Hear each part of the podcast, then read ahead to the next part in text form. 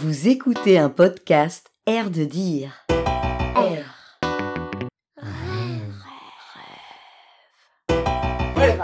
Révolte. Volte.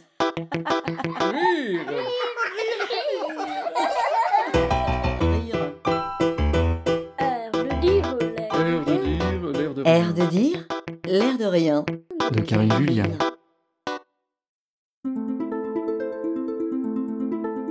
Destin fantastique d'un bateau. Conte pour grands enfants.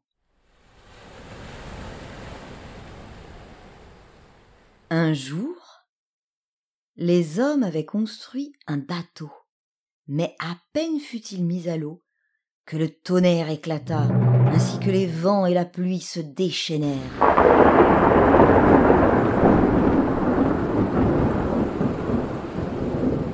Le navire, emporté au large, était pris dans la tempête furieuse.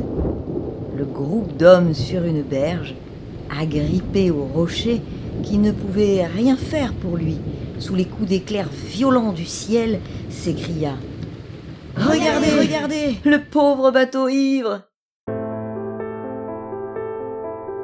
Le bateau, froissé qu'on crut que ce fut lui qui était frappé d'ivresse plutôt que les éléments, se mit du coup à sombrer progressivement dans la déprime. Puisqu'on me traite d'ivre, autant boire la tasse, se dit-il, drapé dans sa fierté éclatante et plein de désespoir. Il but à cet effet d'ailleurs bien plus que la tasse, si bien qu'il était plein et qu'il était fait. Alors, s'enfonçant dans les méandres liquides et ténébreux de l'immense abîme.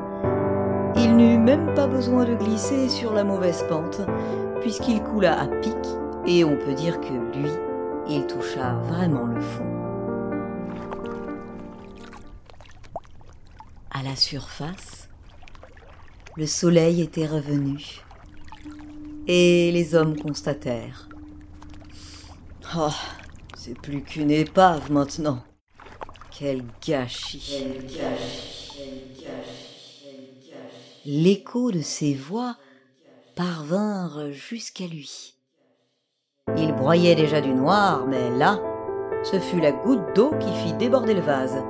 Et, comme il était aussi déjà bien plein, il se mit à rôter, ce qui laissa échapper à la surface de l'eau une bulle d'air qui créa des remous. Puis il pleura tant que l'eau monta sur les berges. Aujourd'hui, on appelle ça les marées montantes, et c'est ce qui donne le goût salé à la mer. Mais il se lassa vite de cet état. Son courage et sa fierté reprirent bientôt le dessus. Qu'on me traite d'épave, peu importe. Mais moi, je veux sortir de ce marasme. Et il galéra longtemps au fond de l'eau. Oui, on peut dire qu'il en a ramé pas mal dans cette galère. Cependant, à force, il se fortifia en traversant nombre d'étapes, et jamais il ne faillit à son cap, aller vers la lumière. Il rencontra et amassa ainsi maintes souvenirs vivants. Les algues le prirent en amitié d'abord, puis les escargots de mer, les méduses, les petits poissons, les crustacés, ensuite les sirènes, et même les gros poissons, jusqu'à la baleine, qui faisait étonnamment bon ménage avec les requins et les hippocampes.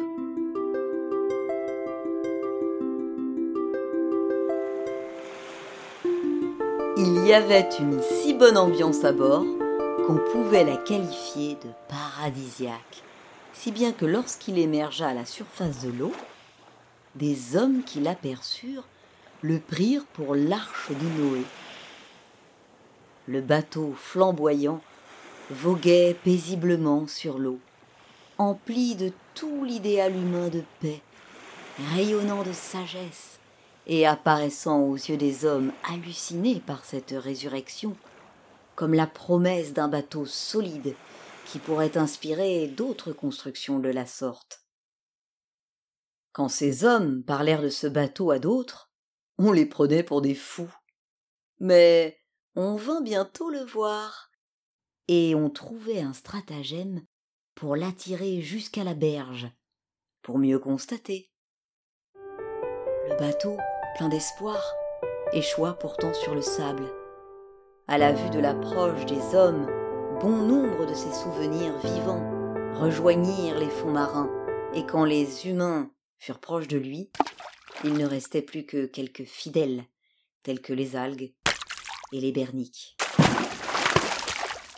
Aussi, aux yeux de ceux qui venaient d'arriver, le bateau ne parut plus que comme une carcasse délabrée, amenée par la marée, et on prit les hommes hallucinés pour des aliénés.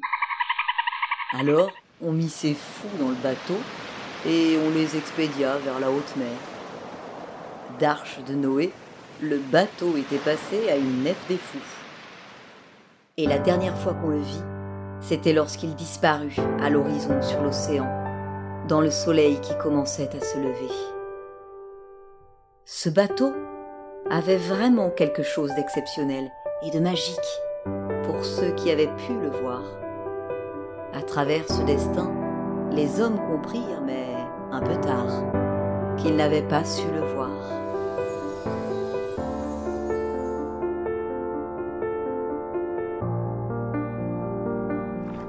Destin fantastique d'un bateau. Texte écrit par Karine Julien. Aux alentours de 1995. Attention, chers Attention, auditeurs. chers auditeurs, les textes ne sont pas libres, sont pas libres de droit. Podcast R. L'air de dire, L'air de dire, l'air de de de dire, rien. l'air de rien,